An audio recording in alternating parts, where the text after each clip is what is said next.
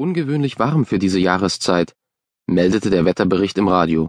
Straßencafés im Januar geöffnet. Wo bleibt nur der Winter? schrieben die Tageszeitungen in ganz Süddeutschland. Die Silvesternacht brachte noch klirrende minus acht Grad, doch nun strömte schon seit sieben Tagen angenehm warme Luft aus Nordafrika ein. Die Schneedecke begann auch in den höheren Schwarzwaldlagen bedenklich zu schwinden und auf den Gesichtern der Wintersportorganisatoren gruben sich die Sorgenfalten immer tiefer ein. Im Rheintal jedoch, von Basel bis Mannheim, lockte der Sonnenschein mehr und mehr Menschen ins Freie.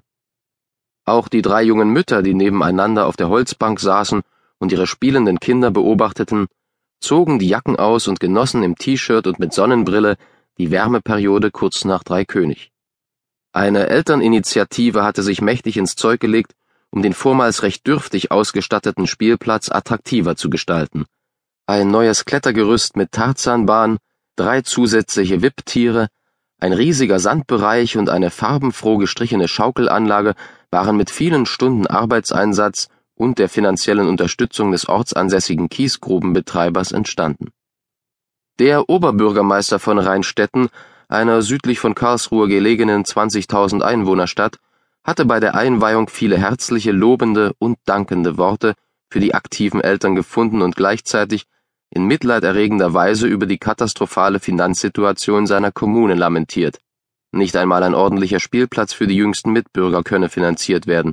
Umso dankbarer sei er der Elterninitiative für die geleistete Arbeit und hoffe, dass die Anlage ein viel benutzter Treffpunkt für die Familien des ganzen Wohngebietes würde. Wenigstens hält der Bauhof den Platz hier in Schuss, meinte zufrieden eine der drei jungen Frauen, die gerade beobachtete, wie ihre siebenjährige Tochter in hohem Bogen von der Kettenschaukel flog. Gut, dass dort alles mit frischem Häckselmaterial bestreut ist, so kann sich keines der Kinder wehtun. Sie wartete darauf, dass sich ihre Sarah Lisa wieder aufrappeln würde.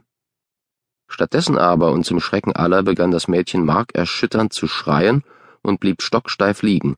Es schien zu keiner Bewegung mehr fähig zu sein. Das Schlimmste vermutend und schon mit einer Hand das Handy für den Notruf aus der Hosentasche ziehend, rannte die schockierte Mutter zur Schaukel, die beiden anderen folgten ihr auf dem Fuß. Fest davon überzeugt, dass sich das Kind eine schwere Kopfverletzung zugezogen hätte, warf sie sich auf die Knie neben ihre Tochter, die bäuchlings vornüber im Holzhäcksel gelandet war. Ganz auf der Suche nach Blut oder anderen Verletzungsspuren bemerkte sie nur am Rande, dass die knöcheltiefe Unterlage aus Hackschnitzeln eigentlich so weich war, dass jeder Sturz gut abgefedert werden musste. Sarah Lisa, wo tut's dir weh? Was hast du denn? rief die aufgeregte Mutter, nachdem sie auf den ersten Blick nichts erkennen konnte.